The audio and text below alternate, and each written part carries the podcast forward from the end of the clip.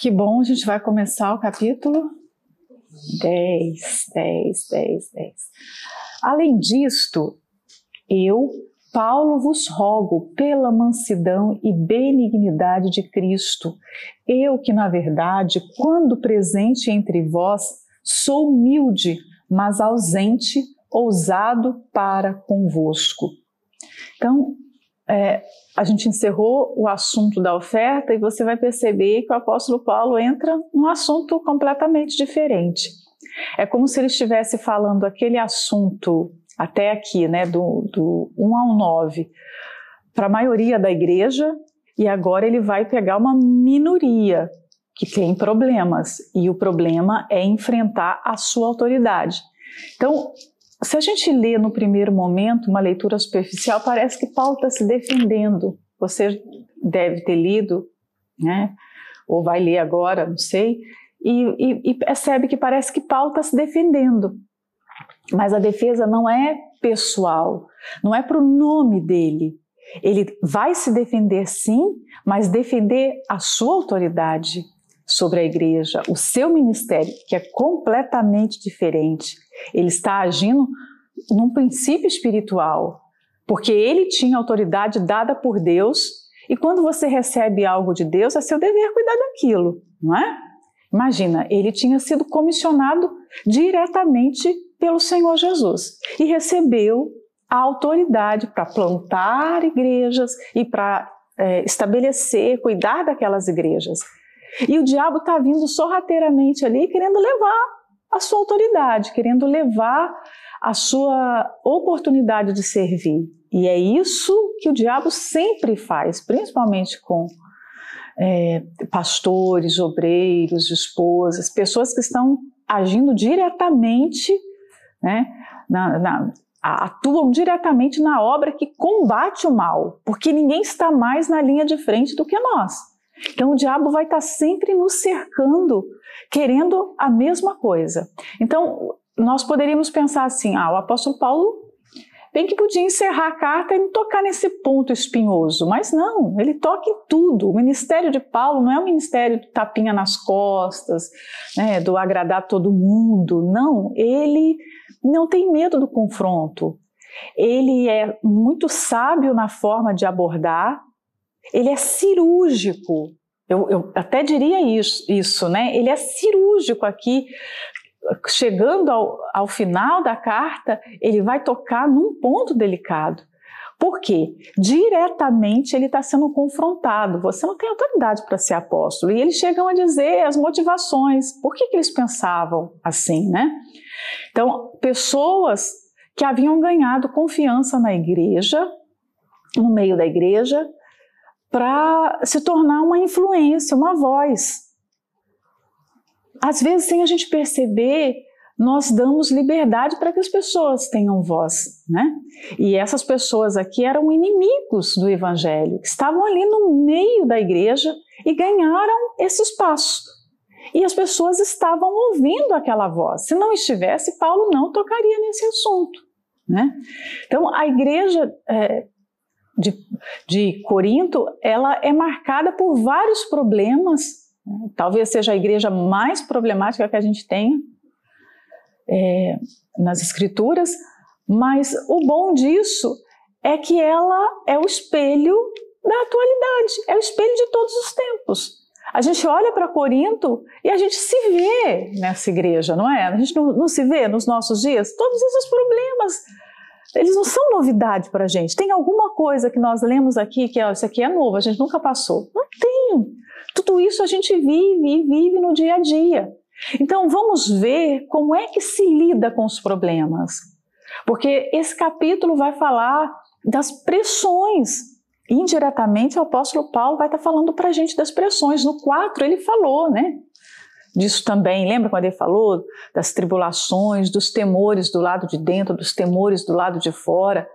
Ou seja, ele, ele abriu seu coração para mostrar como é que é a vida de um servo.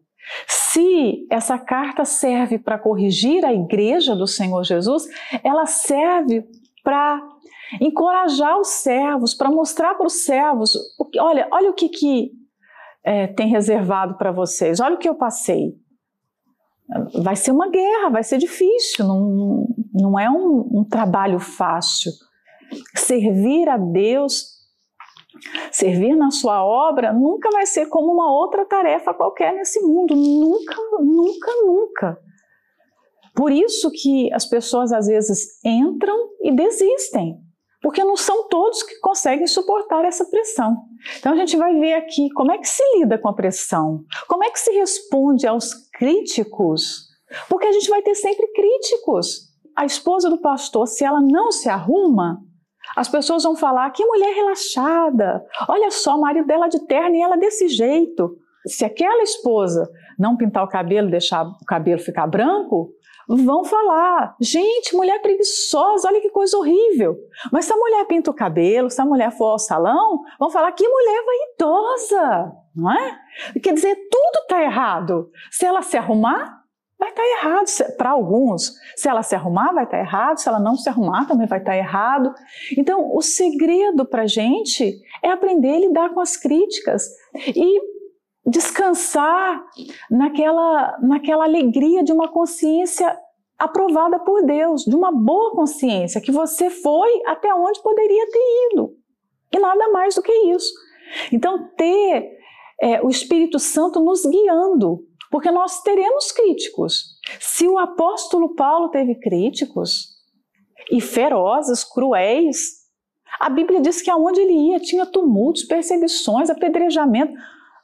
Quer dizer, ele não conseguia passar, deixa eu passar aqui, anonimamente, sem ninguém perceber. Às vezes a gente não quer, fala assim, não, eu quero estar aqui, mas não quero, não quero ficar bem quietinha no meu canto. Quer dizer, ele não teve esse direito de passar bem quietinho, bem escondido. A gente também não vai ter. O que nos aguarda em cada igreja, em cada ano da nossa vida? Tribulações, perseguições. Era o que Paulo falou que me aguarda. Eu estou indo lá para a cidade tal, mas eu, eu sei que o que me aguarda lá são prisões, açoites. A gente também precisa ter isso. O que me aguarda? Não são coisas boas. Ah, seria ótimo, né? Partir de, um, de, uma perspectiva assim que tudo vai ser um mar de flores, que a gente vai andar num campo relvado, verdinho, o sol vai estar tá brilhando, o céu azul, não vai, mas não vai ser assim.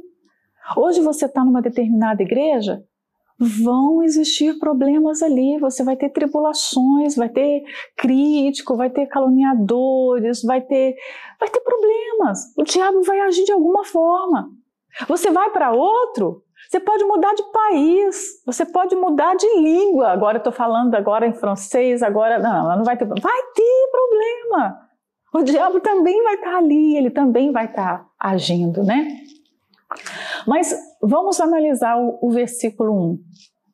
Então, o apóstolo Paulo, primeiro, que me chama a atenção aqui, é que ele roga. Ele tinha autoridade, ele podia falar assim: Eu mando vocês, não é? Eu mando. Olha, mas não, ele roga. Em outros versículos você vai ver que isso é muito presente na vida dele, né? Quando ele vai fazer algum pedido é, que a natureza é um pouco difícil, né, de aceitar, ele roga. Ele fala de uma forma muito humilde. Rogar é suplicar, né? Mas quando ele fala tipo a, a, sobre alegria, ele dá uma ordem. Alegrem-se, não é? Você vai ver que alguns momentos ele usa é, as orações, as frases no, no, imperativo, é uma ordem. Outros momentos ele, ele se coloca numa posição de muita humildade. Isso é sabedoria no falar. Nós precisamos ter essa sabedoria. Quantas vezes a gente não sabe como dizer? Você até está com a motivação certa, o que você vai pedir é certo, mas a forma de falar está errada ou não está adequada para aquela pessoa, para aquele momento. Então nós precisamos ter essa sabedoria. Por isso que eu digo, esse capítulo aqui é, é, é um capítulo de muito aprendizado para a gente é, é, observar como lidar com as pessoas, como lidar com as situações complicadas no relacionamento humano, no convívio entre as pessoas. Já começa com a sabedoria tremenda, eu rogo, né? E aí ele vai falar a respeito das virtudes do Senhor Jesus que ele gostaria de imitar. né? Ele, além de rogar, que é uma posição humilde de pedir, ele vai falar pela mansidão e benignidade de Cristo. O Senhor Jesus era o exemplo, era o modelo que Paulo seguia. E ele vai lançar a mão aqui de duas virtudes preciosas do nosso Senhor: a mansidão e a benignidade. Ele sempre foi assim, isso faz parte do seu caráter eterno, dos seus atributos eternos, mas ele fez com que os homens experimentassem isso de uma forma maravilhosa quando esteve nessa terra, porque mesmo convivendo lado a lado, olho no olho, sabe? Bem perto de pecadores, ele não agiu diferente. Mesmo quando ele foi ao templo para purificá-lo, ali ele agiu com a energia, com o vigor necessário para aquela situação, mas ele não deixou de ser benigno, de ser humilde agindo daquela forma, porque a sua natureza não muda. Aí, quando o apóstolo Paulo fala pela mansidão e pela benignidade do Senhor Jesus, vamos analisar. Quando ele veio a esse mundo, ele veio em forma de cordeiro. Tem animal mais doce para exemplificar a natureza meiga, gentil, mansa do Senhor Jesus? Não teria. Ele é apresentado nas Escrituras como o Cordeiro de Deus que foi sacrificado desde antes da fundação do mundo, né? Antes da fundação do mundo, ele já estava naquela posição. Não é que ele é o cordeiro literal, o animal, mas ele tem a natureza desse animal, desse cordeiro. E no, no, no dia que os cordeirinhos estavam ali morrendo, sendo sacrificados na Páscoa, para trazer, é, é, para fazer o ritual né, que, que a Páscoa exige, que está lá em Êxodo o Senhor Jesus estava ali na Páscoa, cumprindo a mesma coisa, como um animalzinho, ia mudo para o sacrifício, para a morte, ele não apresentou resistência. Então o apóstolo Paulo está querendo dizer: eu quero ter essa mesma virtude. Até para repreender vocês, porque ele vai repreender agora e a repreensão é difícil. Mas eu quero continuar sendo manso, então, ter essa virtude em todos os momentos, né? Porque é fácil você ser manso, gentil, você ser benigno, quando você não sabe a intenção daquela pessoa. Normalmente, quando a gente acha que, que, o outro gosta de nós, que o outro tem boas intenções para conosco, nós tratamos bem. Mas quando nós sabemos e, e aquela pessoa, você descobriu que ela fala mal de você, você descobriu que ela não é sincera, você já sabe que ela está tramando para prejudicar, uma série de coisas. Normalmente você muda. A natureza humana, ah, aí, aí você não gosta nem de olhar. É fácil você perceber quando uma pessoa tem algo contra você, porque ela tem dificuldade de te olhar. Porque o coração os, os olhos, muitas vezes, eles são guiados pelo coração, pelo sentimento do coração. Então, o coração não deixa olhar nos olhos. Ela até fala manso, ela até quer roubar sua confiança, mas quando chega naquela parte de olhar nos olhos mesmo, para mostrar a sinceridade no, no, sentimento, ela não tem. Mas aí que tá. Você continuar sendo manso e benigno com todos. Porque o Senhor Jesus foi manso e bom com todos à sua volta e sabendo o péssimo caráter deles. Ele não distratou Simão o fariseu. E a Bíblia mostra que enquanto a pecadora ungia os pés de Jesus, o que que Simão estava pensando a respeito dele? Ah, se ele fosse mesmo Messias, ele jamais deixaria essa mulher pecadora.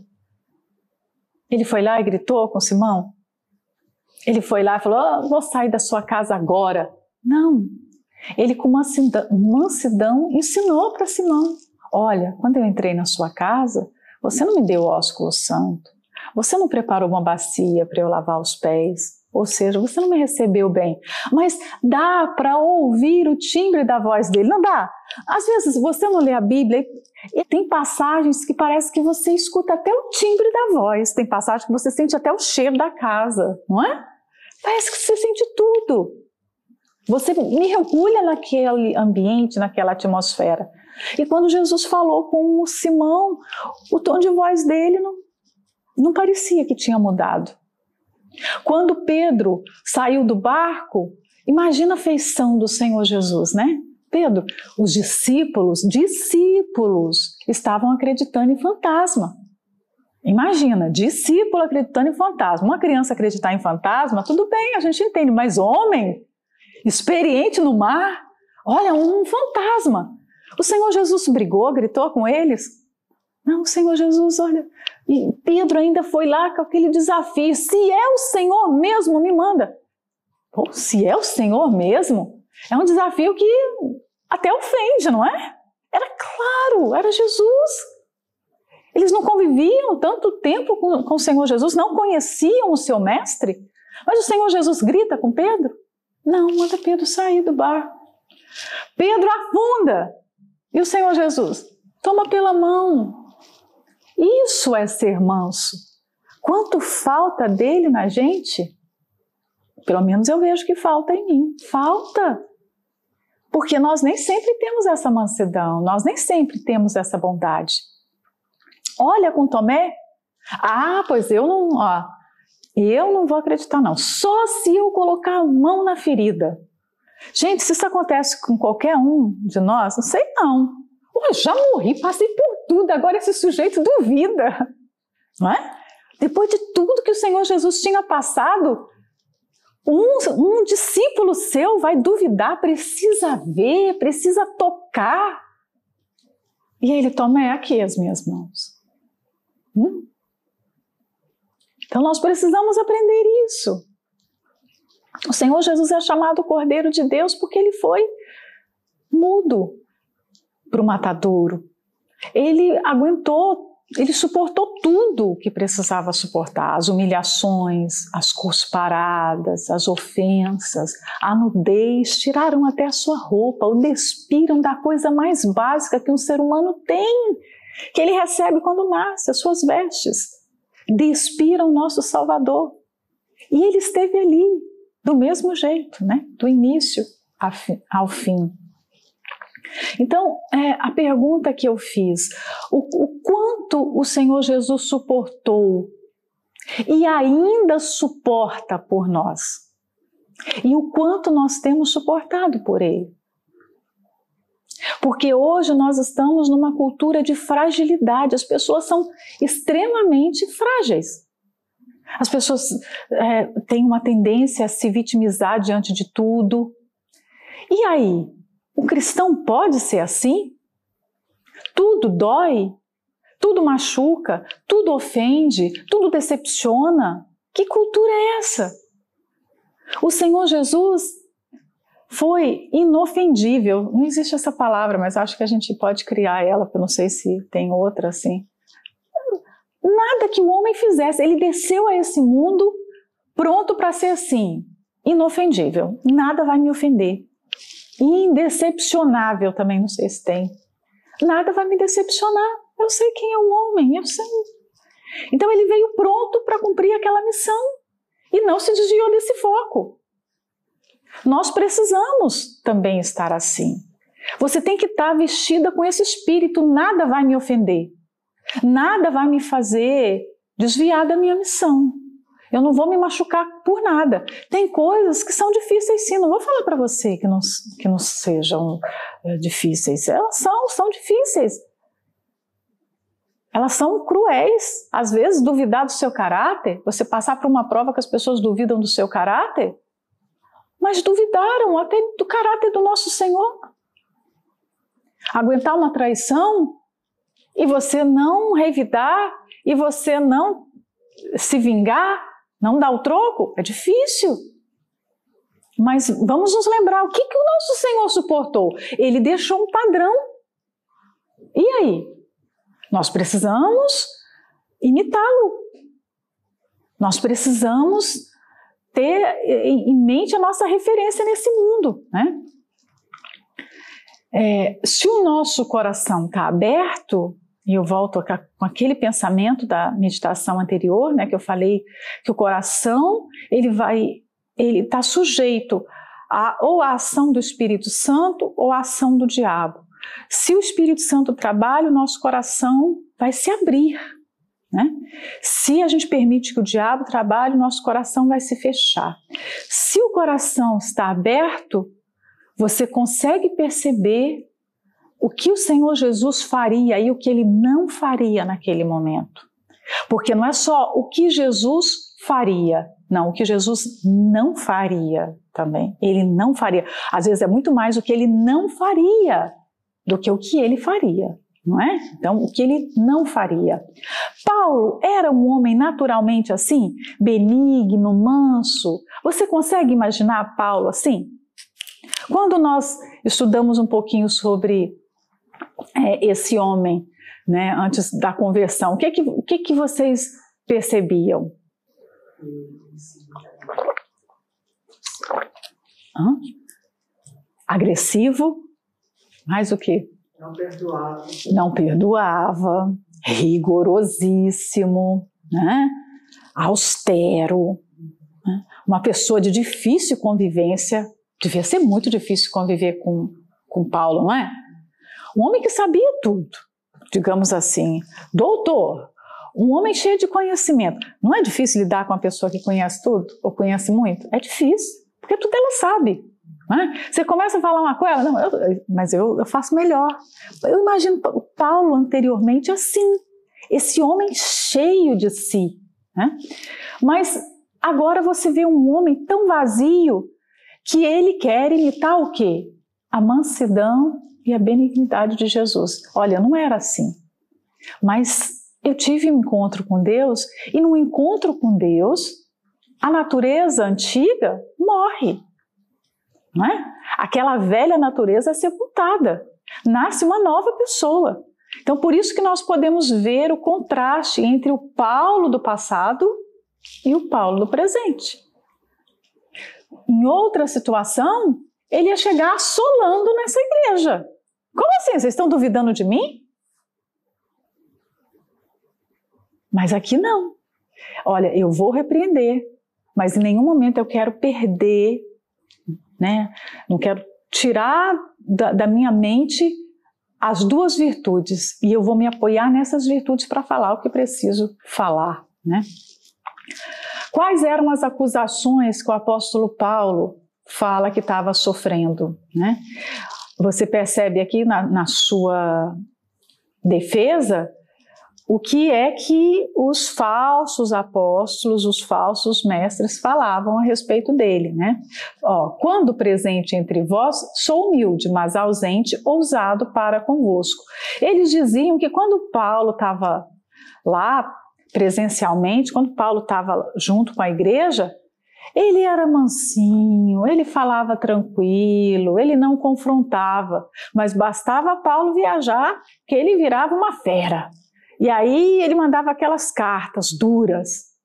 Então, eles estavam acusando Paulo de ter dupla é, identidade, né?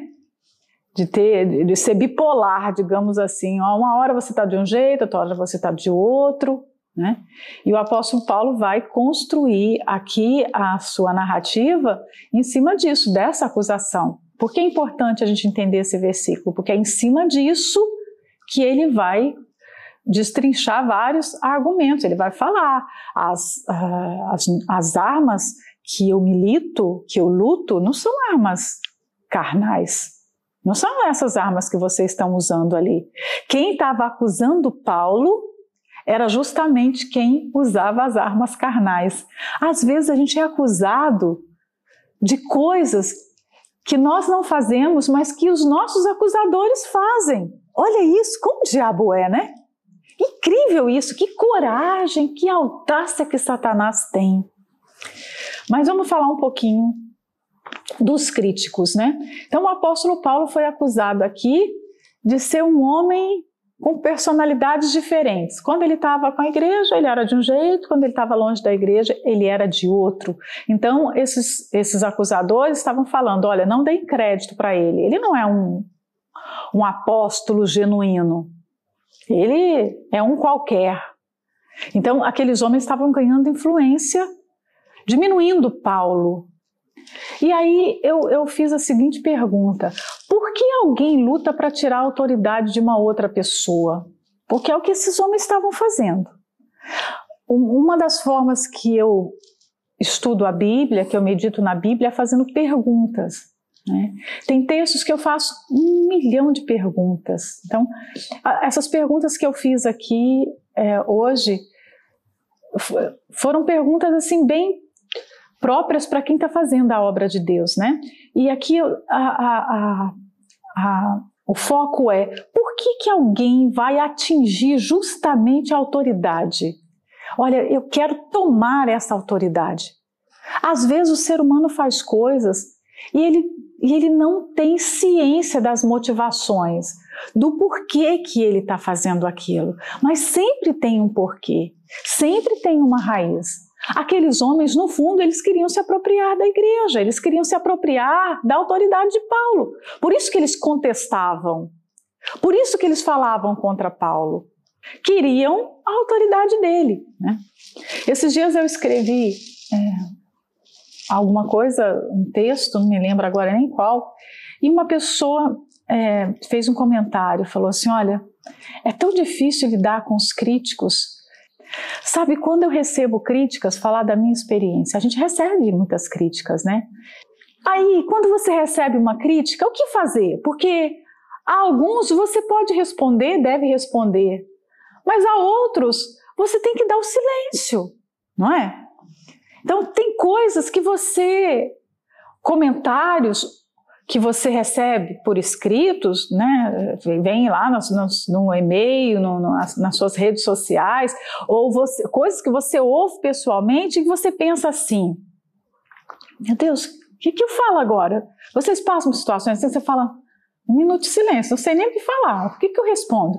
Nós precisamos, nesse, nesse tempo de tantos acusadores, de tanto dedo em riste, porque hoje o que não falta são dedos apontados. O tempo todo tem dedo apontado, não é? Tem dedo apontado para mim, tem dedo apontado para você, o tempo todo. A gente nunca está certa. Para os, para os nossos críticos, a gente não faz nada certo, está sempre tudo errado. Imagina isso, está sempre errado. Nós temos que aprender a lidar com isso. Nada nunca está bom. Primeiro ponto. Segundo, nunca responda na hora. Se a gente for responder no impulso, a, a nossa resposta vai fazer um estrago na obra de Deus. A resposta que Paulo está dando aqui não foi no impulso. Por isso que eu falo que ela foi cirúrgica. Ele pensou muito, o Espírito Santo deu sabedoria, porque esse capítulo é extraordinário. Ele entrou num, em pontos aqui que só quem não manda logo no aviãozinho a resposta porque se alguém chegar. Imagina se ele tivesse naquela altura internet. Ah, o que? Estão falando isso? Deixa eu escrever aqui agora uma mensagem. Deixa eu mandar um áudio. Ah, vou mandar um áudio. e o áudio ia ter tipo uma hora, né? Imagina isso. Então, aos nossos críticos, às vezes o silêncio é a melhor coisa. Ou quando Deus não vai, né, o Espírito Santo não guia para o silêncio, deixa o Espírito Santo te usar para responder. Tem que ter sabedoria à altura. Porque se não tiver, ah, vai ter ali um estrago, vai ter um problema. Já pensou você criar um problema? Porque é isso que o diabo quer. Quando chega uma crítica, eu não estou falando que toda crítica é ruim. Claro que não. Tem críticas que fazem bem. As, as famosas críticas construtivas, a, ma a maioria não é construtiva, mas tem algumas que são construtivas. Eu já guardei muitas críticas, sabe? Pessoas que escreveram e que, olha, isso aqui é muito bom, essa crítica aqui eu não posso esquecer, não, eu tenho que aprender com ela. Eu guardo. São críticas que valem mais do que muitos elogios. Mas tem outras críticas que você tem que ler, reler, pensar naquilo que foi falado em, em casa, à noite, então. Você tem que pensar, pensar e entender o que está nas entrelinhas daquele comentário. Porque nem tudo que está sendo falado é aquilo que está sendo falado, mas por detrás tem muitas coisas que você precisa perceber. Então o apóstolo Paulo entendeu o que é que aqueles homens queriam. Eles queriam devastar a igreja de Jesus. Então, ele deixou o Espírito Santo guiar cada palavra para dar a resposta certa. Nós precisamos ter essa sabedoria, né? Porque senão nós vamos fazer um estrago, um estrago, né? Rogo-vos pois que, quando estiver presente, não me veja obrigado a usar com confiança da ousadia que espero ter com alguns, que nos julgam como se andássemos segundo a carne. Aqui ele usa o rogo-vos de novo, né? Então, ele vai falar: olha, essa carta aqui, eu espero que ela resolva o problema e que eu não preciso né, que eu não precise no futuro ir até essa minoria, que eu imagino que era uma minoria, né, porque você vai ver que anteriormente ele elogia a igreja de Corinto. Então, isso aqui é uma minoria. Mas eu espero não ter que ir e ter que agir com ousadia, porque ele não gostava de ser duro. Porque se fosse necessário, ele era duro na carta, ele era duro pessoalmente, ele era duro no áudio se tivesse o áudio, ele, ele, ele ia fazer o que o Espírito Santo mandasse fazer. Né? Mas ele está falando, não é que eu quero fazer isso, eu não tenho prazer. Se você tem prazer de ser dura com as pessoas, de dar respostas duras, tem alguma coisa errada na sua comunhão com Deus, na sua natureza, no seu DNA espiritual, tem alguma coisa errada. Porque não é normal você ter prazer em ser intragável, em ser irracível, desagradável, em ser duro com as pessoas o tempo todo. O apóstolo Paulo está pedindo, gente, se conserta. Por favor, se conserta, porque eu não quero chegar aí e ter que ficar chamando a atenção das pessoas. Porque é claro que se precisar, eu vou chamar eu vou falar, né? Como alguns nos julgam, então ele era julgado. Você está preparada para ser julgada? A gente tem que estar tá preparado.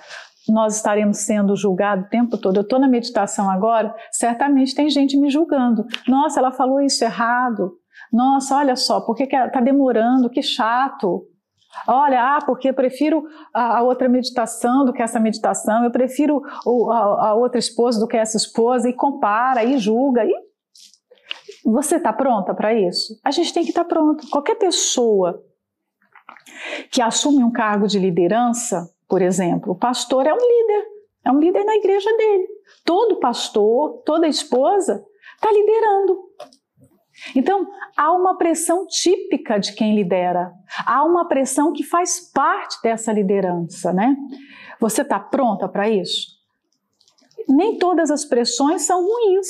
Você vê, quando nós vamos fazer algum exercício físico, os, os médicos, os fisioterapeutas, os, os educadores físicos, preparadores físicos, eles falam que nós temos que colocar o músculo na pressão, nós temos que colocar. É agradável? Você pegar, levantar um peso, um exemplo. Eu, eu levanto pouquinho, né? Mas mesmo o meu pouquinho é agradável. Mas quando você está levantando, você está subjugando o seu músculo a uma pressão. Mas é uma pressão que vai fazer bem para ele. Então, nós passamos por pressões. Nós passamos por angústias, por aflições, mas essas pressões, elas são necessárias elas vão desenvolver a nossa capacidade para liderar. Quem não desenvolve numa pressão, um exemplo, liderar um, um, grupo com 10 pessoas, vai ter uma pressão, porque as pessoas ali, entre aquelas 10, tem pessoas diferentes. Tem uma que não fala nada, que você tem que ficar puxando para ela falar, tem outra que fala demais, fala o tempo todo, não é? Então, você vai ter que lidar com vários problemas. Tem quem faz fofoca, tem ali quem não gosta de trabalhar, tem, tem, tem tu, de tudo no meio de um grupo, né? E aí, como você lida com isso? Porque se você é aprovado lidando com aquelas pessoas, Deus certamente vai te colocar num desafio onde a pressão vai ser maior. O Espírito Santo que nos colocou sob pressão. Um exemplo. Eu creio que Deus nos escolheu para viver esse momento aqui, não é? Deus nos escolheu para viver o, finais dos tempos. Somos nós, nós somos essa geração. Então nós estamos sendo submetidos a uma pressão. Mas quem nos colocou confiou que nós tínhamos estrutura para viver essa pressão. E quem colocou? Foi o Espírito Santo. Então, quando você vê alguém se levantando, fazendo uma calúnia, uma fofoca, criando um problema, olha, o Espírito Santo, o Senhor já me deu estrutura para lidar com essa pressão. É uma pressão dificílima. Eu estou lidando com isso, é dificílima. Mas Espírito Santo me mostra qual a forma espiritual de lidar com os problemas. Seja espiritual para lidar com a pressão, seja espiritual para lidar com os problemas que vêm por causa da liderança. Tem gente que às vezes tem que ser removido da liderança porque não sabe lidar. Não sabe resolver os problemas. A forma como ela vai resolver, ela acaba criando um problema ainda maior. Todo dia eu vejo isso na obra de Deus. Então o apóstolo Paulo está aqui, ó. Eu sei que eu estou sendo julgado. E ele está sendo julgado de quê? Olha o que vem a seguir. Como se andássemos segundo a carne. Nada mais, nada menos, eles estão falando que Paulo era carnal, que Paulo andava na carne. Se tinha algo para ofender Paulo, eles sabiam, né? Porque o diabo dá esse, dá, digamos assim, essa esperteza para os instrumentos dele, para os servos dele, para tocar na jugular, né? Paulo, um homem que a gente percebe o quanto ele zelava para andar em espírito, o homem que mais falou sobre andar em espírito. E estavam acusando Paulo justamente de andar fora do espírito. Né? Então, é um julgamento difícil. Os problemas que, que vêm são sempre muito difíceis de, de resolver. No mundo, as pessoas contornam os problemas, dão um jeitinho, compram as pessoas, né? Mas na vida espiritual, o apóstolo Paulo vai falar das armas agora que nós usamos para resolver os problemas. O que vem a seguir é muito legal, porque ele vai mostrar como é que você vai lidar, lidar com os julgamentos, com as pressões, com as acusações, com as mentiras. Quais armas? Então eu vou parar aqui no 2, tá? Deus abençoe, então, até a próxima.